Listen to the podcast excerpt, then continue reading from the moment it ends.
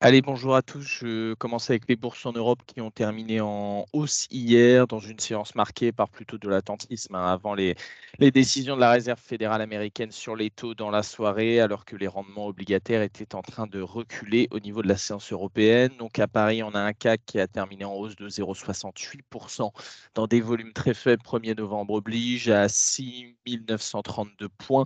On a un FTSE qui a fini en gain de 0,28, un DAX allemand de 0,76 et un stock 600 qui a pris 0,67%. Au niveau des secteurs, on peut noter euh, celui du détail qui a progressé mercredi de quasiment 1,8%, aidé notamment par la hausse de 3,6% du britannique Next, qui a relevé ses perspectives de bénéfices pour 2023.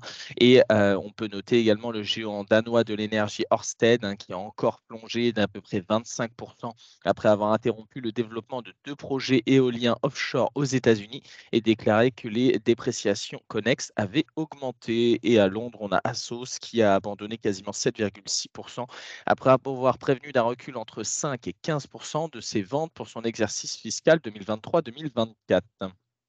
Aux États-Unis, à New York, on a fini également en hausse à l'issue d'une séance assez mouvementée, hein, alors que la Fed a, annoncé, comme attendu, maintenir inchangé ses taux d'intérêt et que les commentaires de son président ont finalement plutôt rassuré les investisseurs, même s'il n'a pas écarté la possibilité de hausse. J'y reviendrai.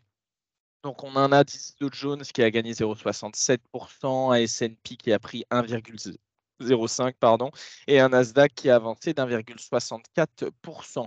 Euh, donc, si on doit résumer euh, ce qui a été fait par Jérôme Powell, donc il a laissé les taux inchangés pour la deuxième fois consécutive. Le cycle de resserrement monétaire pourrait toucher à sa fin, même si la porte reste ouverte pour de nouvelles hausses de taux et qu'une baisse n'est pas du tout envisagée pour le moment. Donc Powell euh, revoit à la hausse sa, perception de la situation économique, euh, expansion à un rythme fort contre solide qui avait été donné auparavant le marché qui accorde une probabilité de 19% à une hausse de taux en décembre après une baisse dès le premier semestre 2024.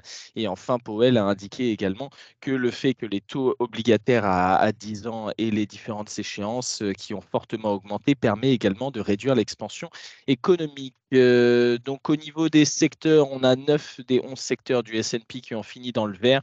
À noter la techno qui s'est très bien portée avec AMD hein, qui a pris un peu plus de, de 9,7% et l'énergie a tout juste reculé de 0,3%. Au niveau des valeurs, on peut noter Estée Lauder qui a plongé de quasiment 19% après que le groupe a revu à la baisse sa prévision de bénéfices annuels. Au niveau de l'Asie, ce matin, on se comporte plutôt bien. On a Hong Kong euh, qui est en progression, Taïwan et la Corée également avec le rebond des valeurs de la tech.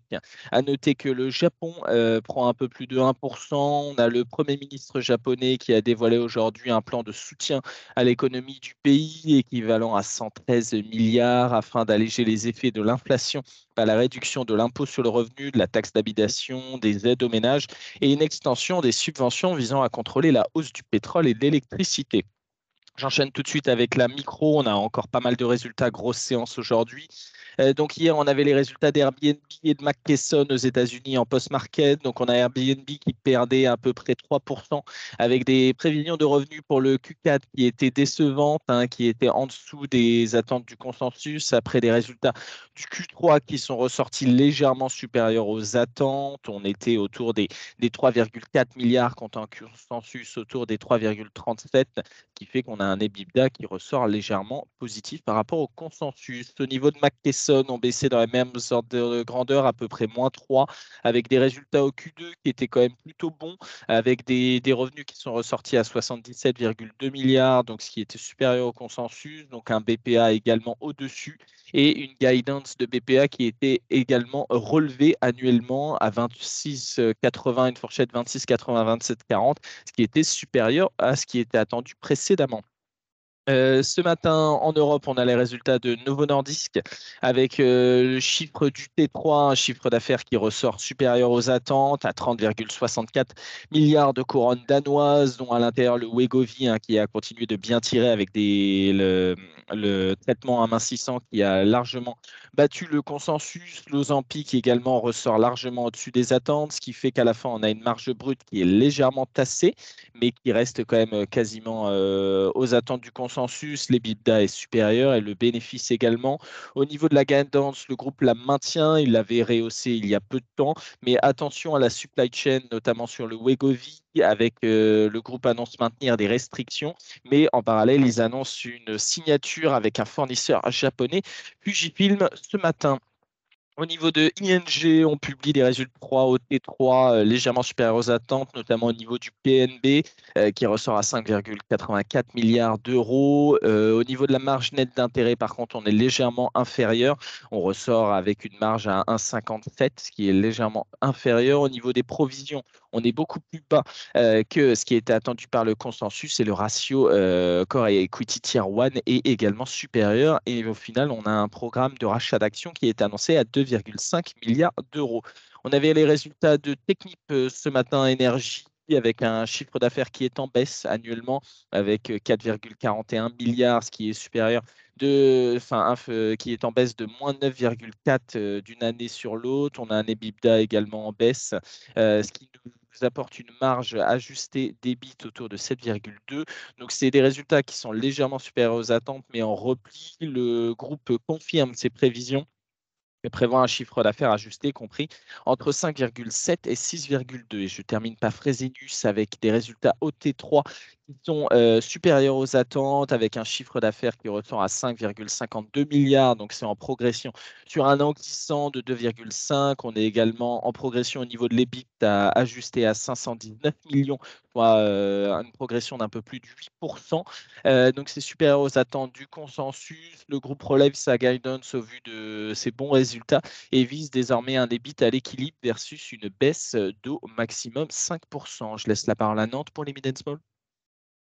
Bonjour à tous. Je commence avec Jacques Metal qui a annoncé hier soir la finalisation du rachat de plusieurs sociétés de distribution auprès de Swiss Steel Group, un leader mondial de la production d'acier longs spéciaux, à la suite de l'autorisation de la Commission européenne au titre du contrôle des concentrations.